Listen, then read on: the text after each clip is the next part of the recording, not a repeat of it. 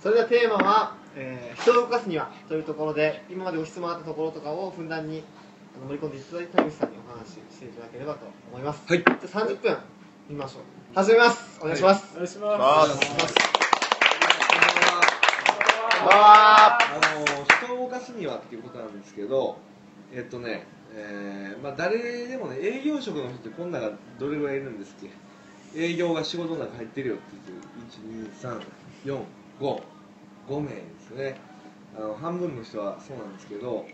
えっと、ダニエル・ピンクっていう人がいるんですよ。あ僕ね有線で番組やっててでついこの間そのダニエル・ピンクの本の話をしたんでね。でその有線の、えー、とテーマはですねダニエル・ピンクっていうのは、まあ、竹島さんならご存知かもしれないですけどアルゴアっているでしょ？不都合な真実っていうあれつけた人。あのある元、えーアメリカ副大統領のスピーチライターをやってる人であの結構まあこれまで出す本出す本が、まあ、すごいヒットしてくるような人。で今回は神田正則さんという日本の何かマーケティングの、ね、第一人者の人が、まあ、役をやっててでその神田正則さん曰く、えっとダニエル・ピンクと村上春樹には共通点があると。何かっていうともう未来を予見する作家であると。村上春樹は小説家で、えーダニエル・ピンクはなんなんていうのかなこう本当にビジネス書を書いてるっていう感じの人なの。その2人に共通点がそれは何か未来を予見することであると村上春樹は、えーその書いた本の雰囲気に世界が9年後ぐらいに追いつく9年後ぐらいにそういう世界になる。だから今、えー最新刊はね田崎作る田崎作るか。色彩を持たない田崎作ると彼の巡礼の年っていうのが村上春樹の最新刊ですけど、えっと、そういう物語はね俺もそれも有線で田崎作るの話を読んで田崎作ると営業について語れみたいなそういうお題がプロデューサーから出されてそれについて語ったんですだから田崎作るも読んだんやけど田崎作る物語はあの田崎作る君には4人仲いい友達がいたでその4人っていうのは全員名前にカラーが入ってる、うん、赤青白黒っていうねあのカラーが入っててでまた自分の人生で深く関連した人を思い返すと緑川とかねなんかそういうカラーが入ってる人たちがいたと。で自分は名前にカラーが入ってない。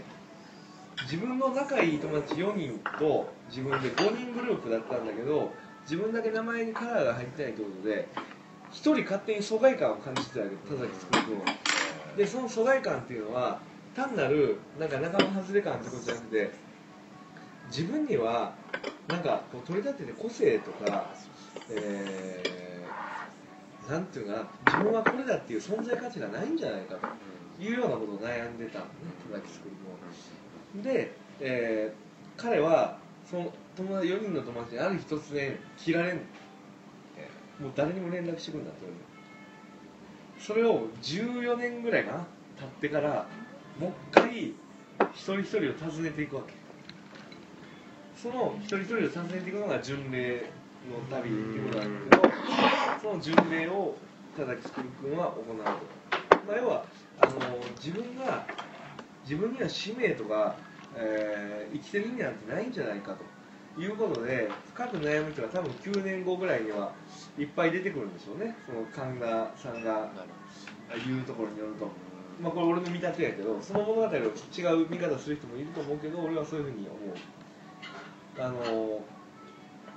これまでは、えー愛に飢えてる人とか結構多かったね。でも今みんな愛だ愛だ言ってるじゃないですか。だからねもうどこの親でも下手くそなりになんなんとかこう愛が正義だみたいな感じでねもう子供を愛そうとかややるわけですよ。僕もやってるし一生懸命。あのそういう中でやっぱ育ってきた子供たちってまあ愛はあると。でもその頃日本がまだ平和であったら、えーまあ、何を求めるために人生を戦えばいいのか分からんっていうことになる多分なってくると思う。そういう時代が来るんじゃないかと。まあこれはあの最初戦後そのその後は、えー金とか物を求めてきた時代。で物質的に満たされたら愛を求めるようになるだろうと。で愛が、えーそれなりに与えられるような時代になった時に人は使命を求めると。僕の師匠が言ったんですね。それは、えー、清家雄宝さんっていうあの拓殖大学の客員教授をやってる人なんですけどね。僕の有線の番組でプロデューサーでもあるんですよね、うん、日本旅行作家協会とかの、うん、作家なんですけどでその人がまあそう言ってたのを、まあ、僕がなんとなく聞いて田崎作をそういうふうに読み解いたんですけどね。でまあダニエル・ピンクに話しますけどもダニエル・ピンクは3年後に彼の言ってたようなことが起こると実際に。村上春樹は9年後の雰囲気なんですね。ダニエル・ピンクは3年後のなんて世の中のもう実相を言うと、うん、でダニエル・ピンクが3年後こうなるよって、えー次ダニエル・ピンクって何かとかみんなが思って待ってた。それでダニエル・ピンクが出した本がセールスについてなの。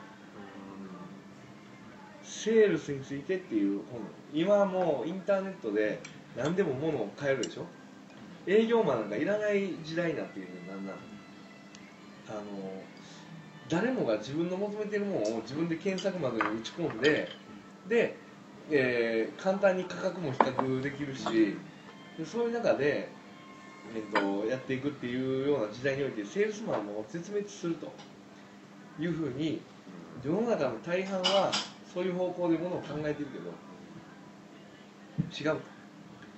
これからより深いセールスが必要になるというわけですダニエル・ピンクはで今回僕に番組で与えられたあのシシチュエーションはですねそのモチベーションモチベーションじゃないや、えーダニエル・ピンクの最新刊から仕事術を読み解けみたいなたら簡単だったんですけど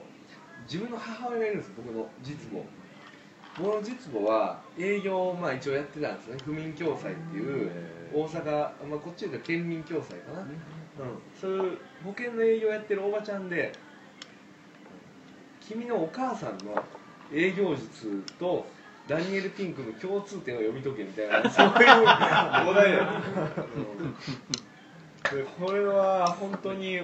あのうちのおかんにね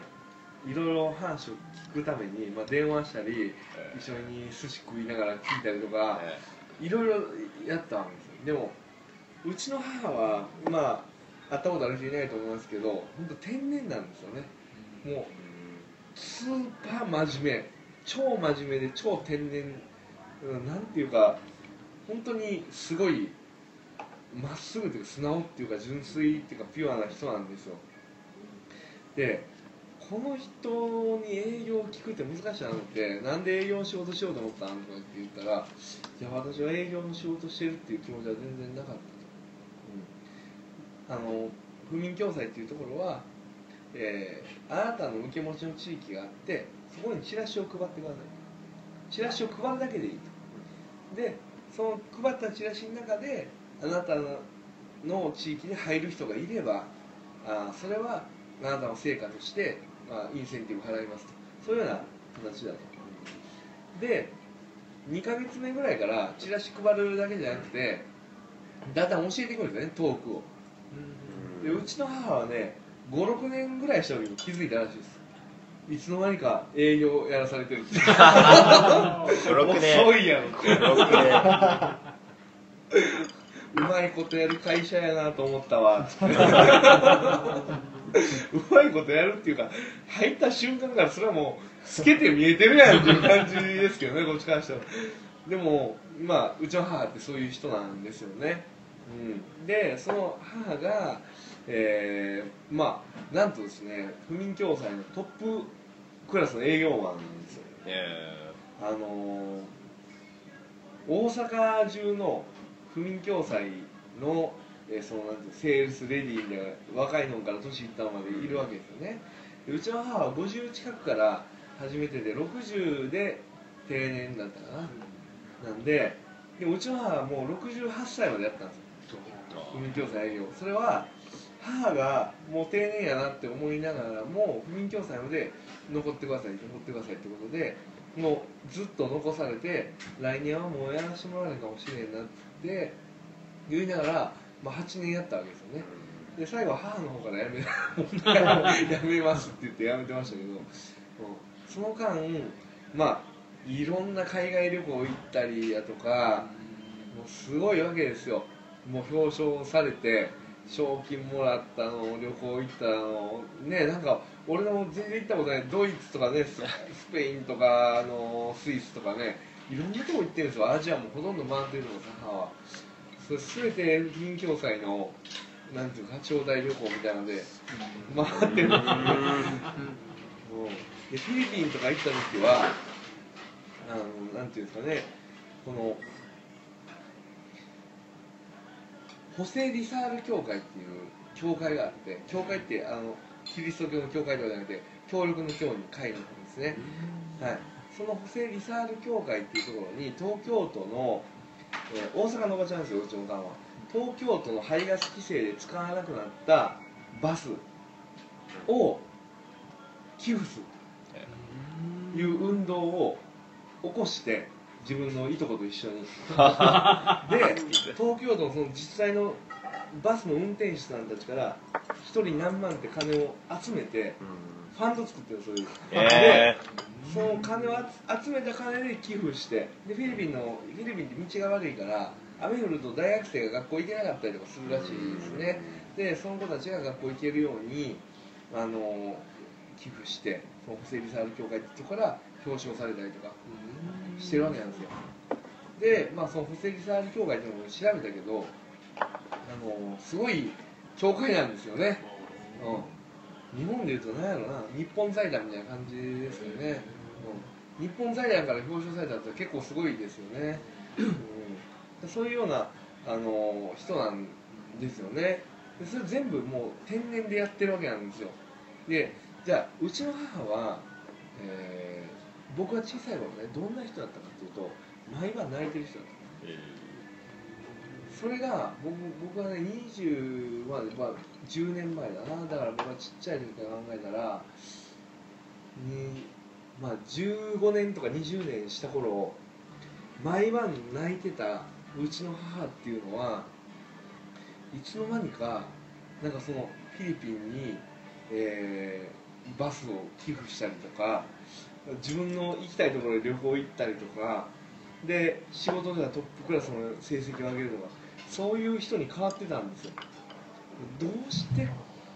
どうしてっていうふうに、まあ、僕は思ったわけですよね。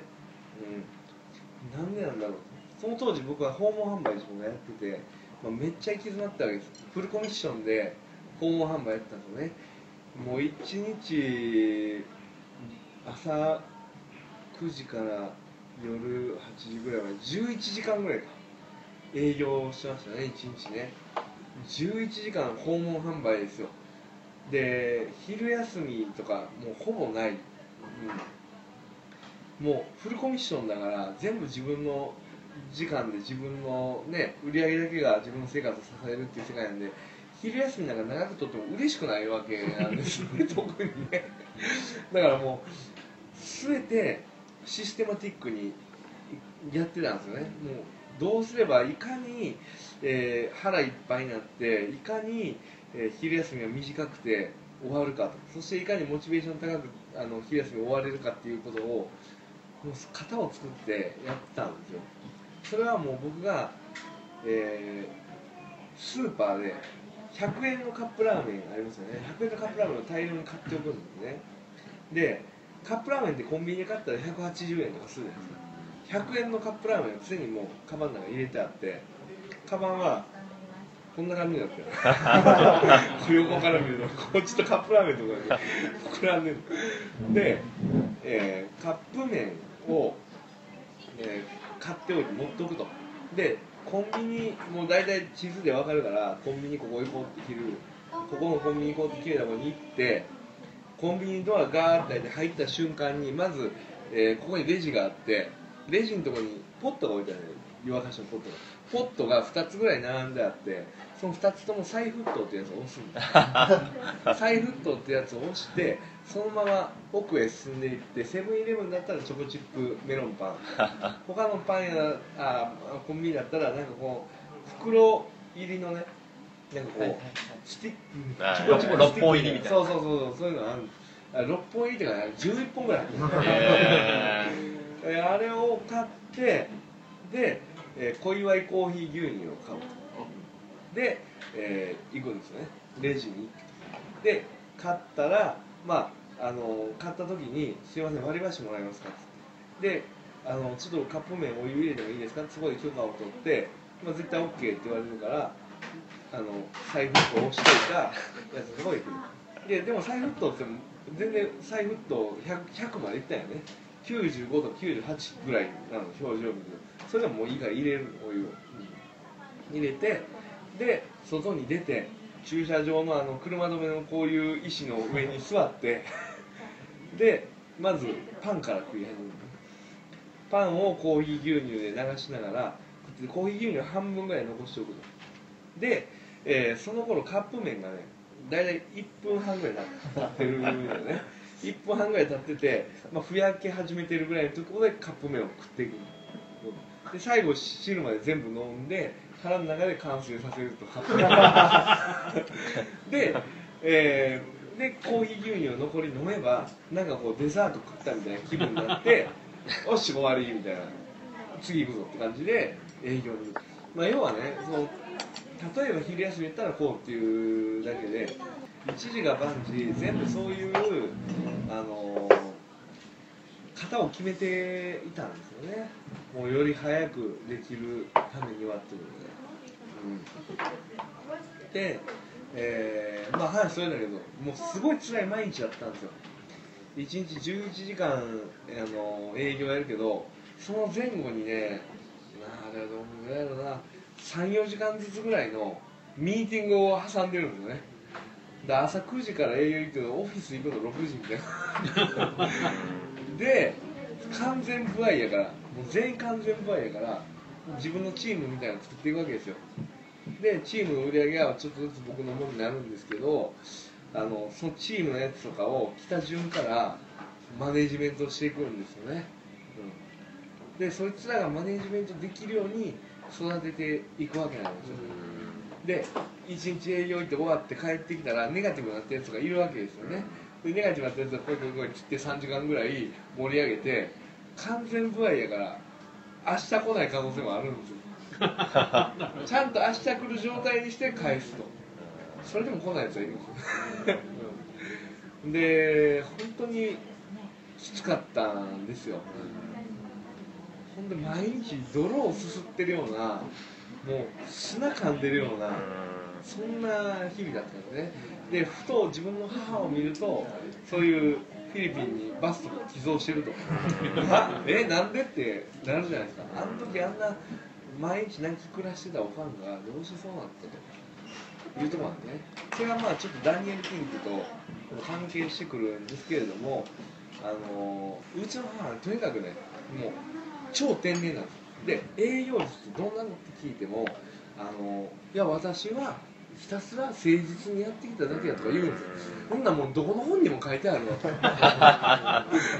聞きたくないっていう感じでね。うんでななんだなんだって聞いていってもまあ誠実にやるとか、まあ、いきなり営業の話せんとな。世間話からやんねんとか。分かる分かる。そんなんそんなんちゃう俺が聞きたいそんなんちゃうってそういうことをあの散々聞いてきた中で分かったことはその母の言葉ではねその営業について彼女の営業術については語れない。要はね彼女は言われたことをとにかく疑わずに素直にやるっていう。その素直さっていうのの中で一つ二つとんでもない突出してる部分があったん。ですよそれは何かっていうと俺は聞いたんですよね。締め切りが迫ってくると緊張しないと締め切りってきついやんと。目標とかもうすぐ達成しそうとかもうちょっとこの賞取れそうとかそういう状態になった時に営業マンってむちゃくちゃ緊張感高まるんですよね、イチローがね200安打とか行く時もそんな感じだと思いますけどそれ緊張しないのっつったらまあ緊張はするけどなって。あのどうするの？どうやって乗り越えるの？って。いやあんなもうやるしかないやんとか言って爽やかなこと言ってる。んですよでもあの例えば見込みの客がいてその客があかんようになったっていう時に焦らへんのって言ったら3人1日3人の見込み客がいれば私はトップになれトップクラスには入れるという自信があった、うん、で1日3人の見込み客その3人を1日で滑ったらどうすんのって俺は聞いたらそしたらその日のうちにもう3人作るね見込み客って言うわけだね。それってもう営業やってるやつからしたら本当ありえない話なんですよ。そその見込み客を何ヶ月かけて作ったかそれを1日で作れるわけないやんって思う思うでしょ？思うよね。そこはねうちのおかんの天然ぶりというか突出してるとこでどうやって作るのって言って「あんなん簡単やんあのお話しすればいいやん」って言う言うわけ いや話したからって見込み客ならへんやんとかって言ったけど「はあ違う」と。いやお話できるってことはいつか必ず私はゲットできると、うん、そう言ってた。何なんそれはって。なんでいつか必ずゲットできるのいやそれは物がいいからなと不眠共済の保険は本当にいいと思ってるから私はいつか必ずゲットできると思ってる。それが何ヶ月だろうが何年だろうがいいんだというふうに言ってる。こう意味がわからなかったね俺は。それはさあそれはまあ自分が死ぬのが早いかその人が入るのが早いかみたいな話言うたらいつかいつか言うてたらね可能性は永遠に無限にあるわけやけどそれななんなんやろ？意味わからんなと。それ現実的な希望になりえんのかと。いうことを、まあ、おかんに聞いたんやけどふとあるね話思い出したんですよ。この間、山梨の甲府にね僕出張できた時に、えー向こうの JC あの青年会議所のメンバーが内田達さんっていうえー哲学者の人を呼んであの人も講演とかしないんですよ。しないんだけどその JC のメンバーがあの押しかけていって電話で断られたりとかしたけど押しかけていってで達さんは心を動かされて何年かぶりに講演やるっていう。それしかも無料の講座なの市民誰でも来れますみたいな市民でもない俺が言ってるっていう。でそこで達夫さんこういうこと言うてあの最後話が終わって、えー JC の JC じゃないあれは。なんかその市民の内田達ファンみたいな人が質問に行ってたんですよで、えーすいませんと。あのちょっと質問したいんですけど、えー我々はその甲府の街をもっと良くしたいと思ってるんだけどもうすぐここに大型ショッピングモールができる。で甲府の街の商店街疲弊していて、えー大型ショッピングモールなんか来たらやばいと。でも甲府の商店街を守らなきゃと思ってても大型ショッピングモールできちゃったらやっぱみんなそっち行っちゃうんですよねって。これ何なんですかねふるさとと思う気持ちと大型ショッピングモールは共存できないんでしょうかみたいなことをなんか聞いてた。ん。ですその時達夫さんはこう言ってて、えー我々には呪いがかけられてますね。彼らしい物言いなんですけど呪いって何かっていうと消費者である以上呪いがかけられてるんだ。その呪いっていうのは1円でも安いものを買わなきゃいけないっていうふうに呪われてる。例えばこのチヂミがあって1円でも安い方頼みますよね。全く同じチヂミやったら、うん、誰が作ったのか関係なく1円でも安いチヂミを買うんですよ僕たちは。でそういうことを言っていたんでね。もう呪いがかかってる消費者のでそのことをふっと思い出した時にやっぱ営業マンっていうのはあの呪いがかかってるんだね。営業マン最大の呪いは何かっていうと目標と締め切りなんだね。この日までにこれをやんなきゃいけない。まあ厳密に言うと締め切りですよ締め切り。目標ってのは別にああるだけじゃ呪いにはならないわね。締め切りがもう呪いなんですよ営業マンにとっては。この日達成するためにはもうもうちょっと23人泣かしてでもやるみたいな 感じになってくるよねアメちゃんね。なるよね。多少ちょっと泣いてもらってもこれは達成するよ俺今日はっていうそういう日あるよね、うん、そういう部分で呪われて本当は人にとって役立つものとかいいものを進めたいってそういうやつが売れるっていうふうに思ってるにもかかわらず締め切りの呪いの前にあまりにも無力にやってしまう。でうちの母はその締め切りの呪いをポンと超えてるわけ、うん、いや別に今月あかんくても来月ゲットすると。来月あかんくても再来月ゲットすると。ずっとあかんくても来年ゲットするってそんな感じなんです。来年あなたは雰囲気抑えやれるかわからないですよねあの今今年1年もう一回お願いしますって言ってやられてるの分かんないですよねってでその時はその時やって言うわけなんですね母は。だからどうして呪いを超えれるかっていうとその呪いを打ち消すための方法を母は持ってたんですよ。それが天然の、まあ、母をなんていうかあそこまで飛躍させたあの原動力なんであの僕んちっていうのはもうつまびらかに話しますけど3代続く創価学会の家なんですよ、僕3代目なんでもう生まれた時から創価学会周りでは南米法蓮教って言ってる感じででうちの母は僕は小学校の時から父がアル中で結構あの暴れたりしたんですよね。でそういうのがあってもう泣きながら南米法蓮教って夜中ね仏壇に向かってもううつらうつらしながら「うんうんよ」とかなりながらずーっとやってたででそういう母を見て僕はすごい嫌だったんですよ。何やってんの僕の態度とかも悪かったわけ。歩いてたわけですよ小学校の時とか。家の中でね。学校ではいじめられる子だったけど家の中ではもういろいろ荒れてた。で母に対してそんなそんな一生懸命な波乗り業とか言っても俺は絶対に絶対に変わらんからなとか思ってたんですよね、うん、でまあそういう反発をしながら僕は大人になってで自分がその訪問販売に苦しんでいる時に母は気づけばそのなんていうんですかねフィリピンの学生たちのことを思える人になってるんですね。あの時自分の家の中だけのことで必死やった人がいつの間にその世界規模の心配できるようになったんですか、うん、でその時母が言ったことすごい思い出すんですけど「お母さん悩んでるねん」っつって「な何を悩んでんの?」ってそんなお金は全然困ってないんですよ。で好きなことやってるんです